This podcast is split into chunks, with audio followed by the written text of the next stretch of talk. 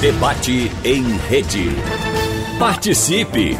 Rádio Jornal na internet. www.radiojornal.com.br Bem, começamos o debate. Já estamos aqui com a candidata Marília Reis.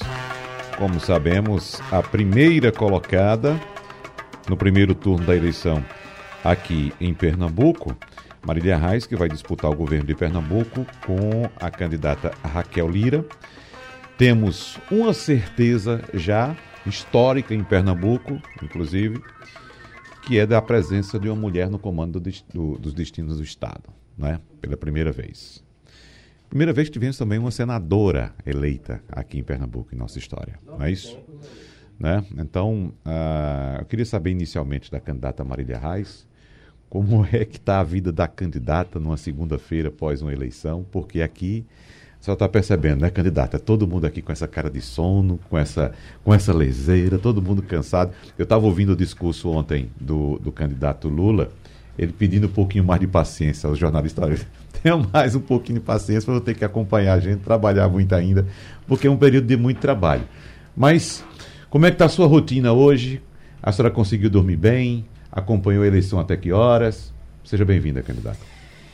Muito obrigada, Wagner, Jamildo, Igor. Que alegria estar aqui com vocês hoje. Não é? A gente poder, é, enfim, anunciar esses novos tempos para Pernambuco. É, Bem, dormir, eu quero desafio qual é a mãe de menino pequeno que dorme bem, né? A gente. Ah, né? tem isso aí também, né? É, pois é. Além de ser candidata, ainda tem as crianças em casa para cuidar. Pois é, de, desafio qual é a mãe que dorme, que dorme bem, dorme é, a noite toda quando tem crianças pequenas, né? Eu tenho uma de 7 uhum. anos, uma de 8 meses, que quando me coloquei como candidata tinha dois meses. Estou esperando Maria Madalena, né, uhum. né? Que está com cinco meses aqui na minha barriga. É, mas dormi, descansei um pouco, como estou acostumada a descansar pouco e desde cedo já estamos trabalhando, conversando, conversando com, com apoiadores, coordenadores, é, traçando estratégia uhum. e aqui à disposição de vocês. Quais foram as primeiras avaliações depois que os resultados foram se consolidando e, e consolidados, na verdade? Quais foram as primeiras avaliações desse resultado de primeiro turno, candidato? Bem, é, a gente já há algum tempo vinha esperando toda essa indefinição do cenário em Pernambuco. Na verdade, Wagner, no início desse processo ainda da pré-campanha, parecia que ia ser mais uma eleição de cartas marcadas, não é? O PSB estava acostumado a jogar o jogo, a ganhar o jogo de WO, porque escolhia seus adversários, escolhia estratégia política. Então, quando eu consegui viabilizar minha candidatura, a partir daí a gente já embolou o jogo. Por quê? Porque eles estavam, dois anos atrás, 2020, culpando o presidente Lula e seu partido de tudo que não prestava.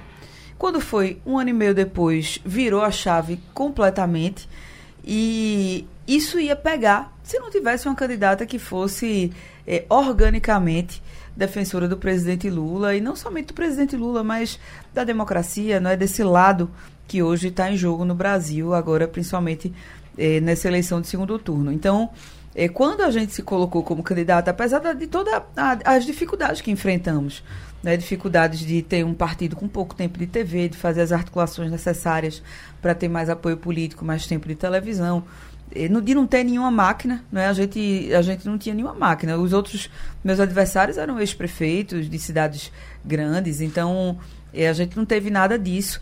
E aí embolou o jogo. Uhum. A partir daí o cenário de Pernambuco ficou bastante indefinido e aguardávamos o dia da eleição para essa definição.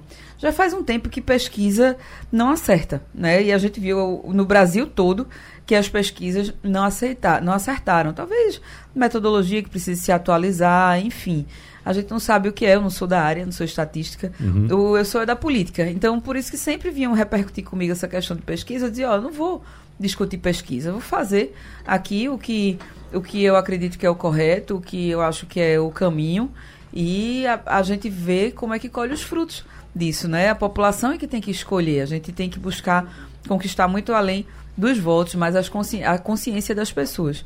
Então foi isso que a gente fez. Eu estava é, esperando o resultado das urnas, não estava com expectativa é, nenhuma, mas fiquei muito feliz de a gente ter essa vitória já no primeiro turno, porque é, a gente, como disse, a gente tinha muitas fragilidades no sentido de estrutura, é, de máquina, que a gente não tinha máquina nenhuma a nosso favor. O que tinha era o povo o povo que vota em Lula, o povo que defende a democracia, que defende o Brasil.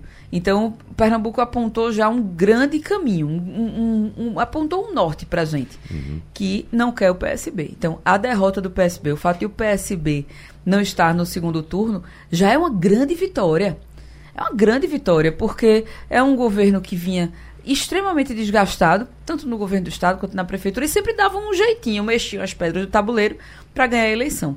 E a gente conseguiu que eles não fossem sequer para o segundo turno. Então, isso é, já considero como a primeira vitória do povo de Pernambuco nessa eleição. Houve alguma frustração de ontem para hoje, da consolidação dos resultados para hoje, nessas suas avaliações, em relação a desempenho de sua campanha? Ou a gente pode dizer que a frustração fica por conta do resultado que não foi entregue pelas pesquisas? Que frustração, Ô Wagner, tu imagina o que é você enfrentar máquina, enfrentar quem tem tempo de TV maior, enfrentar quem tem muito mais poder econômico. Eu, grávida, com um bucho desse tamanho, fazendo cinco, seis municípios por dia, agenda pesada, sem dormir direito, cuidando de menino dentro de casa, e a gente ainda chegar em primeiro lugar no, no primeiro turno. Uhum. Rapaz, tem que acabar com isso. Foi uma grande vitória que a gente teve. Foi um grande recado do povo do povo de Pernambuco, de, de unidade popular. Então, é, não existe frustração nenhuma, não. E pesquisa, pesquisa serve para ficar uma torcida de um lado, uma torcida de outro. É, a gente precisa usar dados, principalmente é, que, que, que balizem a gente em estratégia. E nem sempre esses dados são numéricos. São dados que apontam é, outros caminhos, conceitos. Agora, é, não existe isso, não. Eu nunca considerei pesquisa. Acho que foi uma grande vitória que nós tivemos, enfrentando todas as dificuldades que nós enfrentamos. E agora vamos consolidar essa vitória no segundo turno, porque aí vai ser outro caminho que Pernambuco vai apontar. A gente, nesse primeiro turno, apontou a derrota do PSB. Pernambuco disse não à continuidade do governo do PSB e aí tiramos o PSB do segundo turno. Ok, agora Pernambuco vai apontar um outro caminho, que é um caminho alinhado de verdade ao presidente Lula, ou outro caminho que é, não se coloca contra o fascismo, a política antipovo. Quando a gente fala assim de fascismo, misoginia, de política de ódio, política de morte, muitas vezes você que está me ouvindo não, não, não chega, né? Você não, não sente esse discurso que é muito, que para muita gente é abstrato. Mas esse governo que está aí, Bolsonaro, além de pregar o preconceito, o ódio, é, a morte, a gente viu a violência política que está acontecendo. Além dele pregar tudo isso, ele é antipovo. O pobre foi o mais prejudicado por Bolsonaro. Então, quem diz tanto faz, está ajudando Bolsonaro. Eu não digo tanto faz, não. A gente é contra Bolsonaro, a gente quer ajudar o Brasil a se livrar de Bolsonaro. Então, Pernambuco vai apontar um novo caminho no segundo turno. Se é a continuidade desse desgoverno, desse absurdo que está acontecendo no Brasil, ou uma política alinhada ao que quer o presidente Lula. Logo mais nos, nas, nas próximas é, nos próximos dias, talvez na semana que vem, a gente já vai apresentar a atualização do nosso programa de governo, totalmente alinhado com o que o presidente Lula quer fazer no Brasil, porque não é por acaso que nós somos aliados. A gente é aliado porque pensa muito parecido, porque minha formação, minha raiz de arraiz de Lula é essa, de trabalhar por quem mais precisa, e é isso que a gente vai refletir aqui em Pernambuco. Igor Maciel. Candidata, primeiro, bom dia. Obrigado Bom pela, dia. Obrigado pela participação nesse momento aqui, que é um momento importante de questionamento numa eleição. E, candidata, a senhora diz que hum, não gosta de falar de pesquisa, de, de acompanhar a pesquisa, de ficar se guiando por pesquisa, mas os aliados, eh, os possíveis aliados para um segundo turno, eles seguiam por pesquisa e por resultado. No caso da, das pesquisas, em, a última pesquisa que teve aqui em Pernambuco mostrou uma diferença em 24 horas, no caso da divulgação até o resultado das urnas, uma, uma diferença de 15 pontos percentuais na sua votação. No caso da votação de Raquel Lira, é, que é a, a, foi a segunda colocada, que está no segundo turno com a senhora, ela tem tá quase ali na margem de erro. O resultado que deu está dentro da margem de erro de algum, do que algumas pesquisas mostravam ali, principalmente pesquisas, por exemplo, eu vi uma pesquisa interna, uma pesquisa que mostrava a senhora no sábado com 35 pontos, com 35%. Então batia, ficava próximo ali do que estava sendo mostrado na pesquisa IPEC. E no caso de Raquel Lira, estava com, com 19. Então ela ter terminado com 20 é algo que está dentro da margem de erro daquela pesquisa. Já também nessa, nessa outra pesquisa que, que eu vi, a diferença entre a pesquisa e o resultado, e o, e o seu resultado, o resultado da, da, das urnas, foi bem ali distante. Ficou bastante é, bem diferente. A senhora acredita, ficou uma diferença de 166, 165, 166 mil votos. A senhora acredita que isso vai dificultar agora na busca por apoios? Eu digo isso porque ontem acabou a eleição, Miguel Coelho já é, declarou apoio a Raquel Lira. É, a senhora não teve ainda uma, uma manifestação desse tipo. Com certeza ainda está trabalhando, vai trabalhar nisso e já deve ter a expectativa também para os próximos dias. Mas isso a senhora acha que dificulta de alguma maneira? Agora essa busca Igor, por, por a aliados? Nossa, a nossa candidatura, é, ao longo da nossa campanha, foi a que mais recebeu adesões. E, e isso é muito importante. A gente procurou primeiro unir as pessoas, unir o povo, para aí começar a unir os políticos, unir os partidos. E agora, eu queria lembrar você o seguinte: se dependesse de adesões e, e disso tudo, o PSB tinha ganhado no primeiro turno. Porque eles tinham 120 prefeitos. Assim como a Raiz em 130, né? 130, sei lá, mais de 100. É a esmagadora maioria. Assim como meu avô Miguel Arraes em 98 tinha 150 e 150 e poucos prefeitos, terminou com 12 e é, perdeu no primeiro turno. Então aconteceu isso com o PSB. A discussão da política está sendo mostrada que não está sendo feita no varejo. Claro que adesões são importantíssimas. É importante a gente ter aqueles grupos políticos nas, nas cidades, nos municípios, nos bairros, fazendo, colocando nossa campanha, falando sobre nossas ideias. Isso é importantíssimo e a gente busca sim. Mas se mostrou, pelo resultado desse primeiro turno, que não é definidor de eleição. Que o que define é o macro. É, a, a, candidata que é minha adversária tinha, sei lá, sete, oito prefeitos apoiando. É, eu tinha, sei, na faixa de 30. Então, é, e muito menos estrutura. Igor, estavam todos os candidatos em cima de mim, justamente por causa dessas pesquisas que saíam. Estavam todos os quatro mais competitivos e os outros dois menores com artilharia mirada para o meu lado. Então, eu não sei se essas pesquisas estavam corretas, se não estavam corretas antes. Eu não vou ficar discutindo o que o resultado da pesquisa, o resultado da urna. O que vale é o resultado da urna? É o voto que entrou lá. E por que entrou, o que é que aconteceu, se foi máquina, se foi o que foi. Não interessa. Foi o que o povo decidiu e está lá. E a gente foi vitorioso no primeiro turno. Mas esse resultado era o que a senhora esperava? Eu esperava ganhar a eleição, como eu ainda espero. O que eu espero, Igor, o que eu espero é que a vontade do povo de Pernambuco seja livre, seja respeitada. Isso, isso é o que a gente espera de, da festa da democracia, que é a eleição. Não é, ah, porque a pesquisa estava dando isso tal. A gente ganhou a eleição no primeiro turno, sem máquina, sem ter sido ex-prefeita de uma grande cidade, sem carga é, é, de, de uma chapa com muitos deputados. A gente está em primeiro lugar. Ter, então, não, ter, não ter comparecido aos debates, a senhora acha que influenciou de alguma forma nisso? Veja, se tiver influenciado, ter sido pouco, porque também a gente não tem como, não tem bola de cristal para adivinhar o que ia ter acontecido se tivesse ido. Então, não tem como dizer. Ah, se, se tivesse feito isso, se tivesse feito aquilo.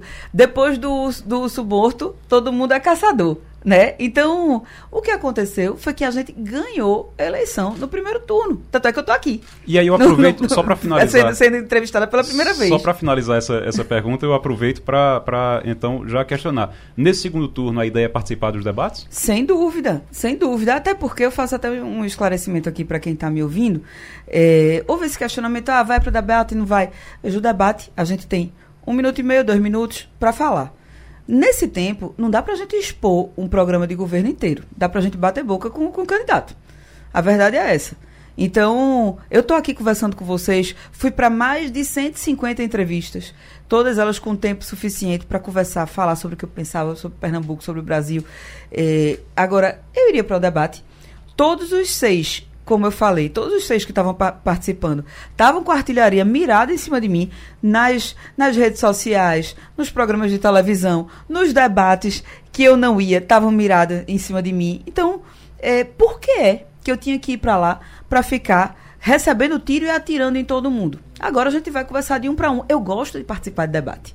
Eu disputei a eleição em 2020 e participei de todos os debates. Minha adversária não participou, foi a estratégia dela. E acho que isso tem que respeitar, foi a estratégia dela quando disputou a prefeitura, não participar de debate. Minha estratégia, quando eu disputei a prefeitura, foi participar de debate. Nesse primeiro turno, por conta dessas condições, nós não participamos. No segundo turno, é totalmente diferente, é outra eleição. Vamos participar dos debates, sim, sem dúvida alguma. Jamil do Melo.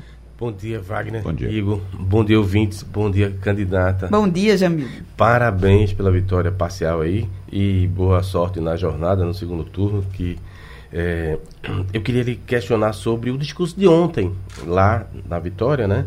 É, pareceu pra gente a senhora tentar jogar Raquel Lira no colo dos bolsonaristas, mas ela ao longo da campanha, primeiro turno, ela rejeitou a polarização, disse que não precisava de Andor, nem de Lula, nem de Bolsonaro. Como é que a, senhora vai fazer isso agora nesse segundo turno, em relação ao embate agora direto? Nós estamos vivendo, Jamildo, um momento muito crucial da democracia brasileira. Lula e Bolsonaro. Quem está contra Lula está ajudando Bolsonaro de alguma maneira. Já ficou provado aqui no país que não é a, o centro que é o protagonista do combate ao fascismo, do combate ao bolsonarismo. Quem, quem é protagonista nisso? É Lula. O centro é importante. O centro, a centro-direita, uma direita mais moderada. Eles são importantes, mas são coadjuvantes desse processo. Quem tem que liderar esse processo é quem tem que liderar o combate ao fascismo, ao bolsonarismo, à política antipovo, essa política econômica que tem massacrado o povo brasileiro, que o povo não come mais carne, que tem dificuldade de pegar transporte público, que a gasolina aumentou. Tudo isso é, que a gente combate é com Lula, é com a esquerda. Então, por isso que a gente tem que fazer essa discussão. Quando a pessoa diz tanto faz, está sendo conivente no que está acontecendo no Brasil. A gente não pode dizer tanto faz. A gente não pode dizer tanto faz quando as pessoas estão comendo osso, estão comendo arroz quebrado, estão buscando carcaça de frango. Como é que tanto faz? Não pode, não pode para ser governadora de Pernambuco. Então, quando a gente está vivendo essa situação de polarização, inclusive no primeiro turno, quem disse que tanto fazia ajudou Bolsonaro a, a ir para o segundo turno do jeito que foi.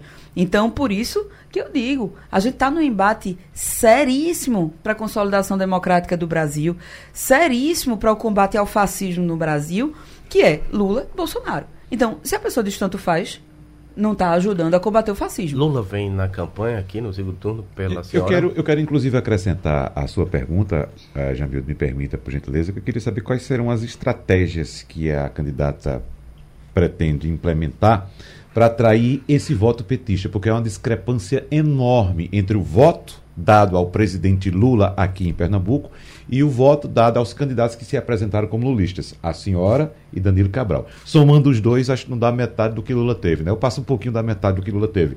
Então, por exemplo, associando uma candidatura é, com sucesso à candidatura de Lula, a gente imaginaria, não, o voto de Lula vai ser dividido para entre ele e o candidato dele. E a gente não teve isso na eleição em Pernambuco. Só, né? só para ilustrar com os números, Lula em Pernambuco teve 3.558.322 votos. E somando aqui a, a, votação de, da candidata Marília Reis e do candidato Danilo Cabral, dá em torno de 1 milhão e 900, 2 milhões. Para resumir, Lula teve 65% dos votos. Aí Marília Reis, vamos arredondar, 24%, e Danilo Cabral, 18. 18. Dá 24 com 18, 34, 42. 42. Tem um gap aí. Veja bem, Wagner. É, primeiro que é a questão da estratégia para o segundo turno, eu não tenho como lhe dizer agora, porque ontem à noite foi que recebemos o resultado. Né? Então, vim aqui hoje de manhã com muita alegria conversar com vocês, mas a gente ainda não tem estratégia. E quando tiver, provavelmente eu não vou estar expondo na imprensa, né? Obviamente. Claro, a gente entende perfeitamente. a gente vai ter que intuir. É. Mas, mas, veja, minha campanha é colada com o presidente Lula. Independentemente do que aconteça. Vou ter essa conversa com ele, claro, até porque a gente passou para uma nova etapa. Inclusive, se você analisar os, os candidatos que foram para o segundo turno nos, nos estados, nos demais estados. Então ele vai precisar ter palanques sólidos né, para a gente tocar a campanha, não somente eh, aqui em Pernambuco, mas que reflitam no resto do país. Então vamos ver, vamos ver. Hoje vai haver uma reunião da coordenação da campanha do presidente Lula com os demais partidos aliados, inclusive o meu. E aí vamos ver qual o direcionamento que vai ser dado. Mas vou continuar defendendo o presidente Lula intransigentemente, porque é o que eu acredito para o Brasil, é o que a gente precisa fazer para derrotar Bolsonaro, é a alternativa que a gente tem que vai colocar o povo de volta na, no orçamento da República e vai melhorar a vida das pessoas. Você que está me ouvindo agora, daqui a pouco é hora do almoço, quase metade dos pernambucanos não vão ter o que comer, ou então vão comer muito mal. E isso a uhum. gente resolve com o presidente Lula. Pernambuco não é uma ilha, minha gente. Como é que você pode dizer que tanto faz Lula Bolsonaro? Pernambuco não é uma ilha, não, não está isolado do Brasil. O que acontecer no Brasil vai refletir em Pernambuco necessariamente. Então, esse combate tem que ser feito de maneira muito firme. Não é em cima do muro que a gente combate o fascismo, combate o bolsonarismo, combate Mas, a fome e a miséria no Brasil. Só para só reiterar, a senhora espera Lula aqui, ele vem aqui para sua campanha? Não sei, eu não, não falei sei. com ele ainda, vou falar ainda esses dias. Ô, candidata, é, no caso, com certeza a senhora vai pedir votos para Lula. Continuar campanha, pedindo, como sempre continuar fiz. pedindo votos para Lula. Então, um dos seus, a senhora vai ter dois objetivos. Um é vencer a eleição, o outro é, fazer, é ajudar Lula a vencer a eleição. Quem também disse, disse ontem, inclusive, que o objetivo dele agora vai ser ajudar Lula a vencer a eleição foi Danilo Cabral. Lula vindo para cá, vocês sobem no mesmo palanque com Lula? Veja, eu sou oposição ao PSB. E minha, minha maior comemoração foi que a gente tirou o PSB do segundo turno. Porque, inclusive, se você observar, dos candidatos de, mais competitivos, eu todos eram da, é, é, aliados da Frente Popular em algum momento. Mas quem é oposição há mais tempo e que se tornou oposição ao PSB por princípios ideológicos, porque o PSB mudou o rumo que seguia, fui eu, há oito anos. Os outros, é, até pouco tempo atrás, eram aliados do PSB. Então... Mas, se Lula, mas se Lula disser, olha, PSB está comigo, é meu vice, está na minha vice, inclusive, eu preciso ir aí, preciso de vocês dois juntos. Veja, ele. A gente tem que ter pessoas pedindo voto para o presidente Lula. Não vou me opor a isso, mas não vou me juntar ao PSB, minha gente. Não me junto ao PSB.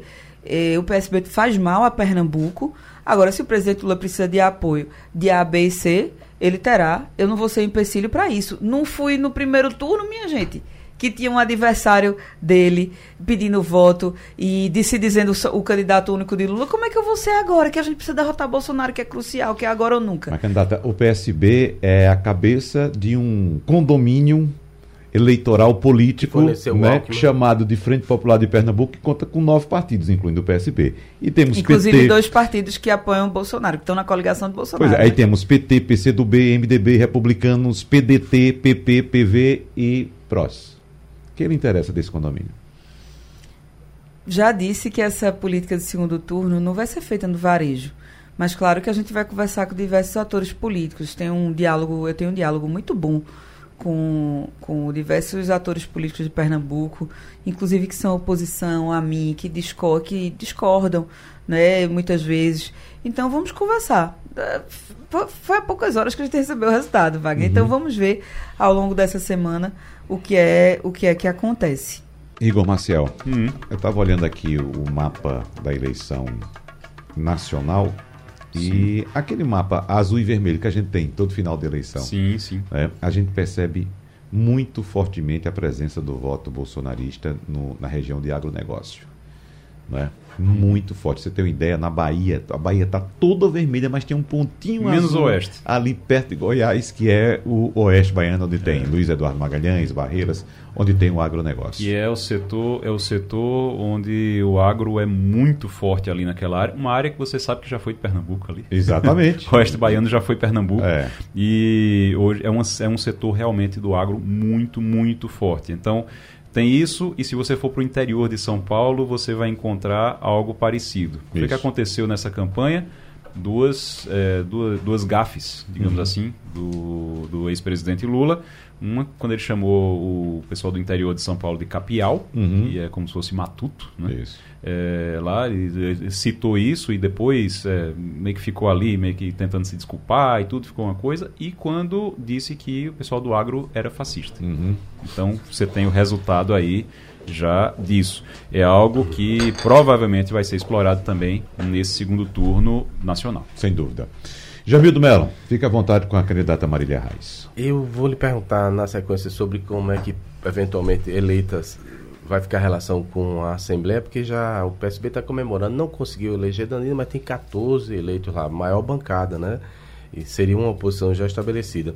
Mas queria começar pelo Senado, porque tem Jarbas, que sempre criticou o PT, Humberto Costa, que não precisa dizer que teve rústicas no passado com a senhora, e a, qual, como é que está a sua relação com Tereza Leitão, que acaba de ser eleita aí? É, na campanha fez duras críticas, embora também tenha se beneficiado indiretamente de votação, porque algumas pessoas não conseguiam entender que houve uma dissociação, vocês estavam em palanques distintos agora. Como é que seria essa relação aí com o Senado? Jamildo, eu tenho 15 anos de parlamento, né? tenho experiência de 15 anos de parlamento, tanto na Câmara Municipal quanto na Câmara Federal.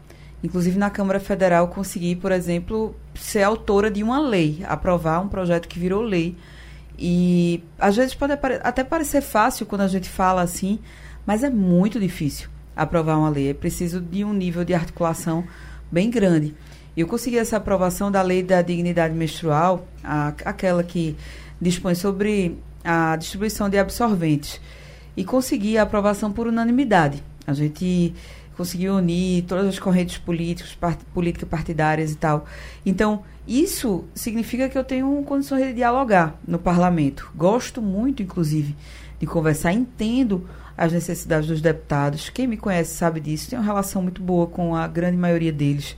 Então, a gente vai fazer esse diálogo com a Assembleia da melhor maneira possível, até porque fui vereadora, sou deputada e já há alguns anos, então vai ser algo muito tranquilo, com certeza, até porque parlamento, os parlamentares têm que ser valorizados, são quem estão na ponta, na, na proximidade das pessoas, não somente a Assembleia, que a gente precisa do voto deles, mas os vereadores que estão no dia a dia, em cada município, cada um com sua realidade. Então a gente aprende muito quando fica em contato com eles. E em relação ao Senado, vou buscar, com certeza, uma, uma boa relação. É, como sempre falei, tenho um respeito grande por Tereza. É, todas as vezes que fui perguntada, respondi isso, né? Tenho respeito por ela. Foi minha aliada durante muitos anos. É, foi um recado importante que Pernambuco deu, elegendo uma senadora, elegendo mais mulheres para a Câmara Federal, é, elegendo, né, anunciando já que vai ter uma governadora. Então, é, sem dúvida alguma, vou procurá-los para que a gente possa fazer Pernambuco ganhar. Para que Pernambuco não pague a conta de eventuais divergências políticas, que inclusive podem ser sanadas ao longo desse processo, tanto com é, Tereza Leitão, quanto com o próprio Humberto Costa, nossas divergências que tivemos no, no partido, no meu antigo partido, foram estratégicas, não foram ideológicas, não foram é, de rumo pessoal, muito menos pessoal, de maneira alguma. Então, é, sem dúvida alguma, vou procurá-los para que a gente possa canalizar o, o poder que tem os senadores para que Pernambuco ganhe com isso. Igor, eu gostaria de entrar em algumas questões programáticas, Sim. mas se você tiver alguma coisinha desse rame-rame político, fica à vontade para a gente partir para outro capítulo. Eu queria só, então, para a gente encerrar esse, hum. esse, esse âmbito, uhum. eu queria só é, tratar do seguinte, candidata. Como é que a senhora a senhora está falando é, muito na direção de uma polarização é, Bolsonaro-Lula, é uma polarização que se esperava que fosse muito forte nesse primeiro turno e não foi tanto quanto se imaginava aqui em Pernambuco. Eu digo aqui em Pernambuco, não foi tanto quanto se imaginava. Não desceu como se diz que dizia, ó, a polarização vai descer e aí não desceu não ficou desse jeito, porque senão Anderson teria tido muito mais força do que teve, que era o candidato de Bolsonaro. É, a senhora está apostando nisso agora, pelo discurso a gente vê que a senhora está apostando nisso para o segundo turno. E tem uma coisa que chamou a atenção aqui, que também, ao contrário do que mostravam as pesquisas, Jair Bolsonaro teve 1 milhão 630 mil votos aqui em Pernambuco. É uma votação alta, acima do que se esperava, realmente para ele aqui em Pernambuco, que as pesquisas mostravam ele com 20, às vezes com menos de 20, até mais as últimas com pouquinho mais de 20%, ele chegou quase a 30, chegou a 29, quase 30.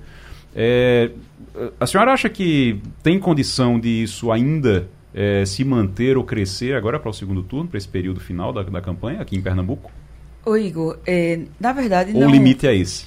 Veja, não houve essa, esse negócio de descer a polarização aqui em Pernambuco, porque Pernambuco viveu um cenário bastante atípico, como a gente conversou no início aqui da entrevista. Né? É, vários candidatos competitivos competindo entre si, candidatos regionais, candidatos que eram fortes nas suas regiões, ou seja, eh, candidato de uma região, ele arregimenta votos que não são necessariamente ideológicos. Por isso que eles diziam que tanto fazia, porque aí bolsonarista, lulista daquela região votava neles. Então, é, isso, é, enfim, embaralhou um pouco o cenário. Agora, no segundo turno, só com duas candidaturas e duas candidaturas a presidente, talvez isso fique mais definido. Né? É, em relação a mim, é a posição que eu tenho, é a posição que eu sempre tive. Quem vota em mim sabe disso. É, quem me acompanha sabe disso e a maioria das pessoas que vota me acompanha e me conhece.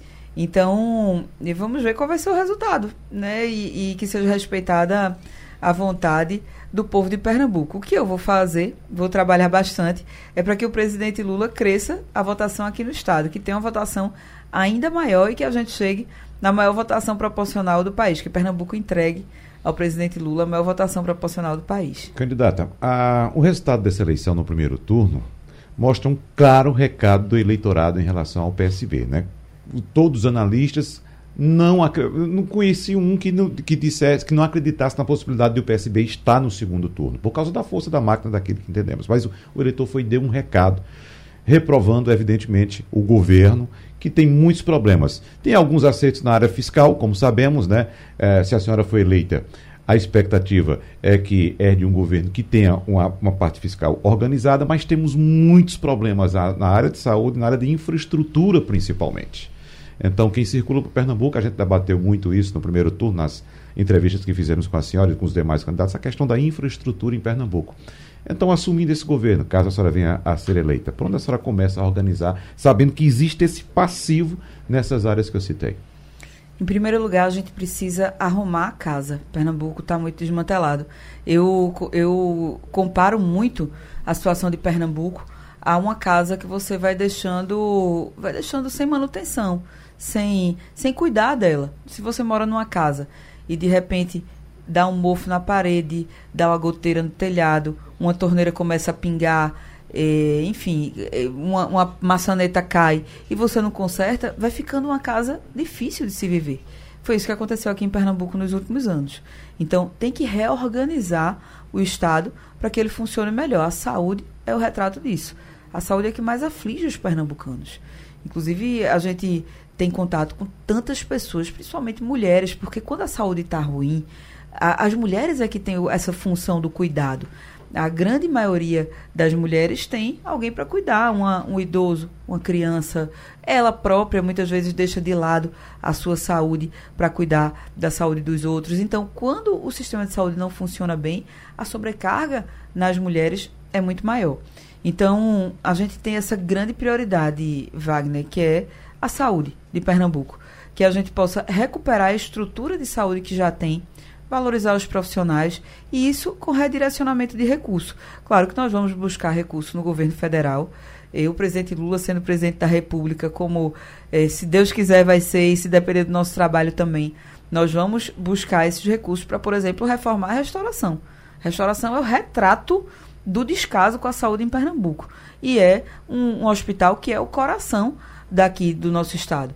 E descentralizar A gente não pode ver, ver pessoas viajando 700, 500 quilômetros para serem atendidas no Recife, superlota a rede daqui, dá problema com quem é da, da metropolitana.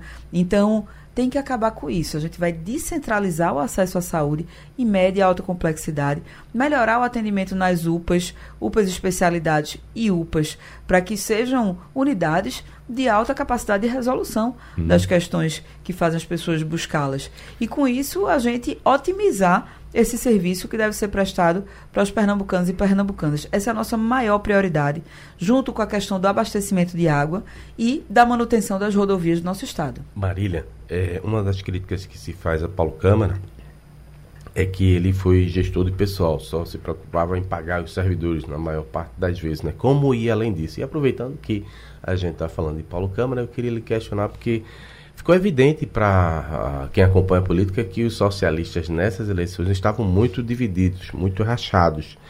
É, e a, a, alguns socialistas notaram que não se criou um grupo, não se formou um grupo ali para proteger Paulo Câmara, que é muito frequente depois que sai do governo, depois que o governador sai do governo. Então, a, havia um receio de que senhora pudesse vir com sangue nos olhos para cima dele caso vença a eleição.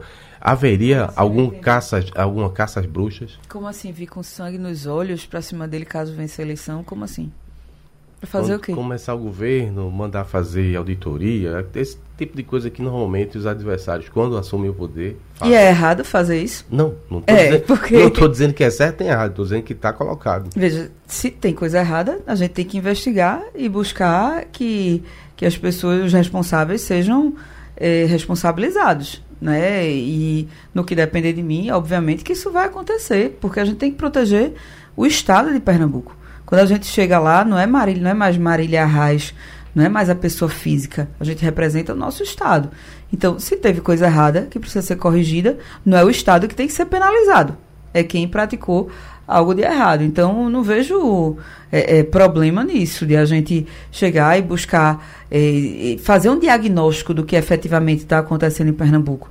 Pernambuco é uma caixa preta. A gente muitas vezes não sabe o que é que está acontecendo no estado. Então, nós vamos fazer o possível para descobrir o que é que está de errado, recuperar o que tem que ser recuperado de Pernambuco em relação a créditos eh, relativos à União, enfim, fazer todo um diagnóstico da situação do Estado, enxugar a máquina no que se deve. Por exemplo, a SDS, Secretaria de Defesa Social, que cuida da segurança, da segurança de vocês que estão me ouvindo. Mais da quase metade do recurso da SDS é gasto em burocracia na área meio. Esse sistema tem que ser revisto, minha gente. E os grupos operativos? E as polícias? E a polícia militar, a polícia civil, a polícia penal? Como é que estão trabalhando? Quais são as condições desses profissionais que cuidam da gente? Então, sem dúvida alguma, a gente vai rever esse modelo de máquina pública inchado, que inclusive, Jamildo, só é possível fazer isso com a mudança de ciclo. A gente está mudando um ciclo político. Porque o que é que o PSB estava fazendo nos últimos anos? Teve um aliado ali que gritou, que ficou insatisfeito, ele ia, fazia uma reforma administrativa, dava mais cargo para um, calava a boca desse. Aí o outro ficava insatisfeito, mas aguentava esperar até outra eleição. Quando chegava na outra eleição, aí eles mudavam de novo para calar a boca daquele que tinha gritado de outra vez. E assim foram levando Pernambuco, e Pernambuco foi sendo destruído desse jeito. Então, é, é, é, um momento de mudança de ciclo e de mudança de, de lógica, de conceito na gestão que a gente vai ter em Pernambuco. Igor. Só. É... Lembrando só, Igor, que temos dois minutinhos com a candidata que também se comprometeu em passar aqui na TV Jornal Já? daqui a pouquinho. É. Então, então só, é, candidata, perguntar sobre a daqui para frente, quando é que a senhora começa, recomeça a campanha, claro, oficialmente é o, o TSE quem determina, o, a Justiça Eleitoral que determina, mas a senhora já está na rua de novo, já, tá, já vai começar a circular o Estado de novo? Bem, eh, eu nunca parei, né? Nunca paro, na verdade. Mesmo durante meu mandato de deputada, eh, nunca parei. E isso é muito bom. Inclusive, queria aproveitar para desfazer qualquer fake news que esteja havendo em relação à minha gravidez. Minha gente, é diferente licença maternidade quando você é funcionária pública, ou concursada, ou comissionada, ou, ou CLT, né, contratado, é diferente quando você tem um mandato. Jamais eu iria ter quatro anos de mandato e abrir mão de metade de um ano por causa de licença maternidade. Eu tenho uma filha de oito meses, minha gente, nunca parei, não tirei licença, porque é uma responsabilidade diferente que a gente tem em representar as pessoas. Então, não, não vou tirar licença maternidade de maneira alguma. Dá para conciliar os dois, a gente dá conta, a gente dá conta. É, e eu quero mostrar, inclusive, que as mulheres dão conta né, de, do, das tarefas que, que nos são imputadas. Agora, claro, para trabalhadora, a gente tem que ter licença maternidade garantida, porque é uma função, uma atividade diferente. Mas, é, enfim, estamos aí na, na, atividade sem parar. E, e, e quando a, a justiça é, determinar, a gente volta, é, sem dúvida alguma, a debater o, melhor, o maior debate de todos, a maior, é, a maior atividade, que é estar na rua com as pessoas, que eu gosto tanto de fazer isso. Candidata, temos mais um longo caminho aí pela frente, mais um mês de campanha eleitoral. A gente vai se encontrar outras vezes. Eu quero lhe agradecer a presença aqui em nosso debate. Boa sorte para a senhora. A senhora agora vai na TV Jornal dar o seu recado lá também. E a gente se encontra, como já disse, em outras oportunidades durante essa campanha. Parabéns Muito obrigado.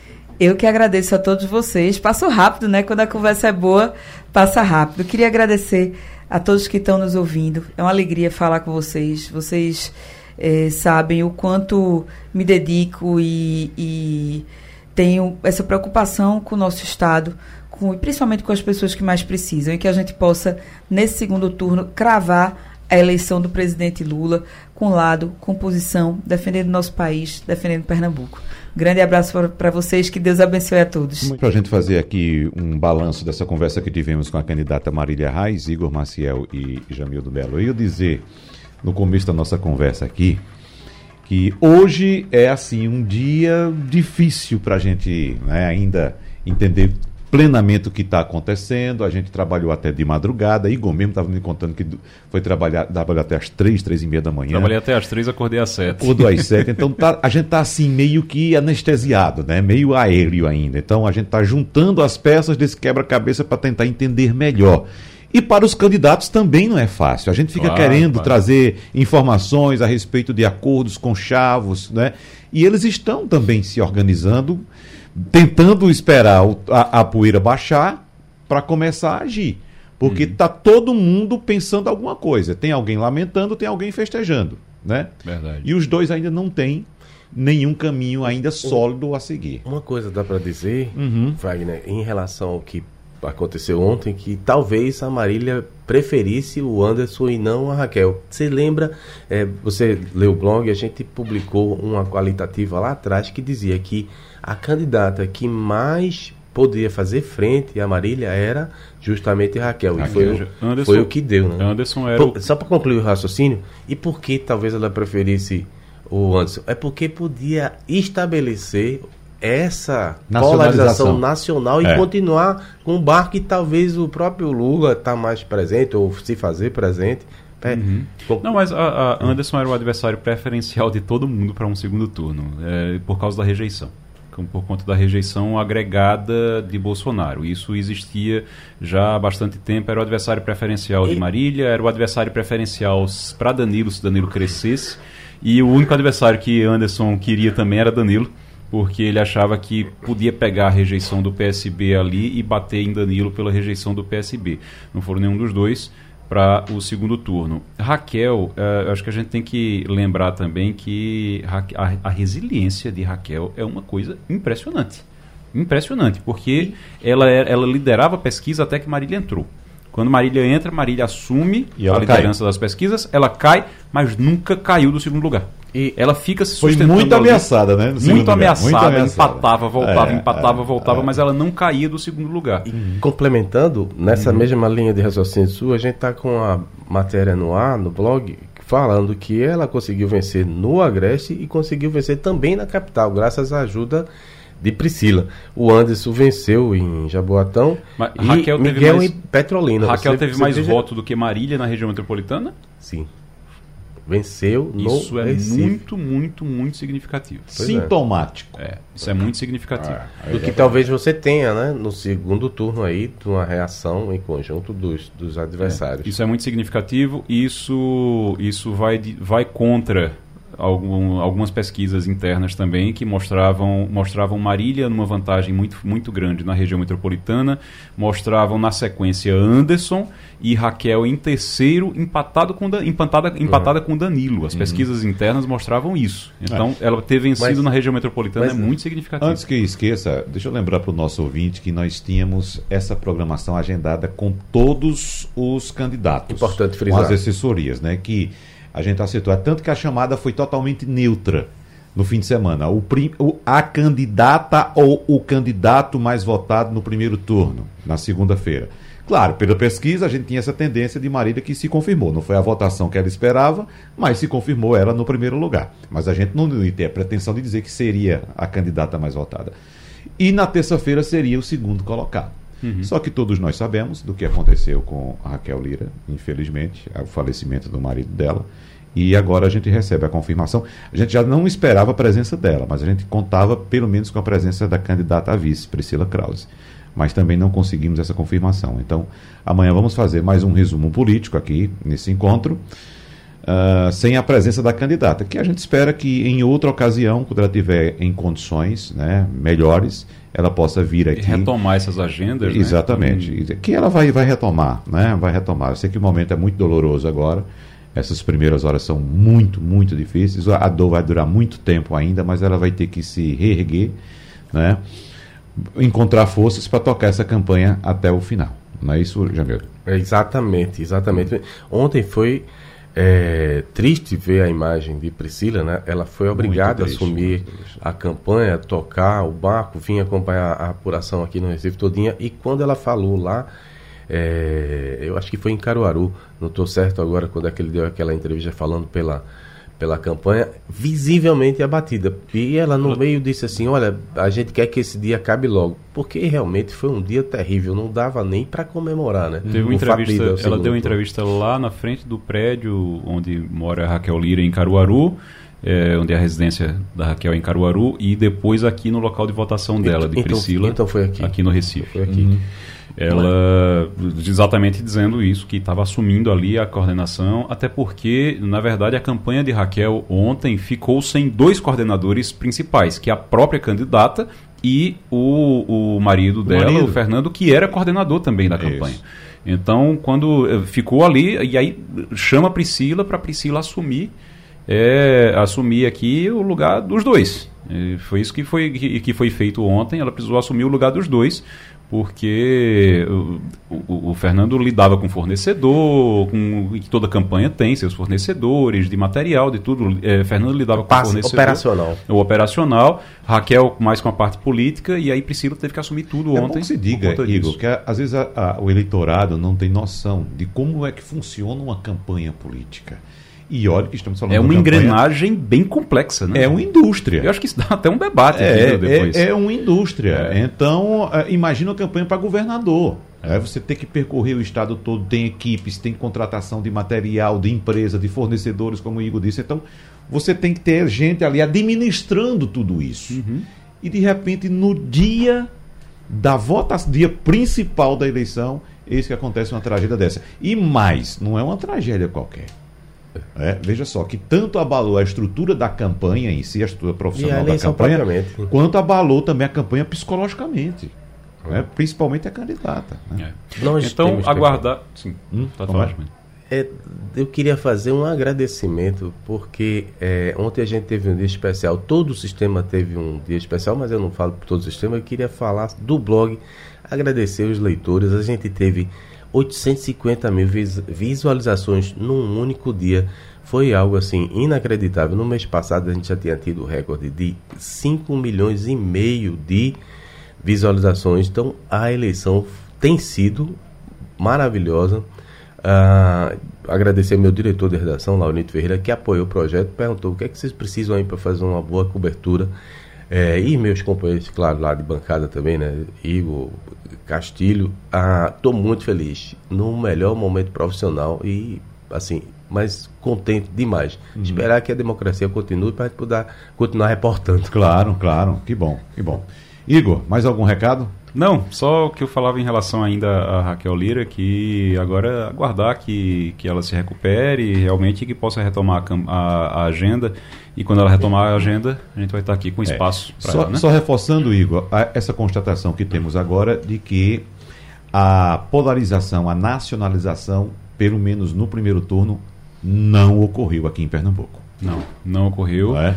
Não da forma como se imaginava, porque existia no início uma perspectiva de que se é, a polarização descesse, você ia ter ou Danilo contra Anderson, crescendo os dois, uhum. ou Marília contra Anderson.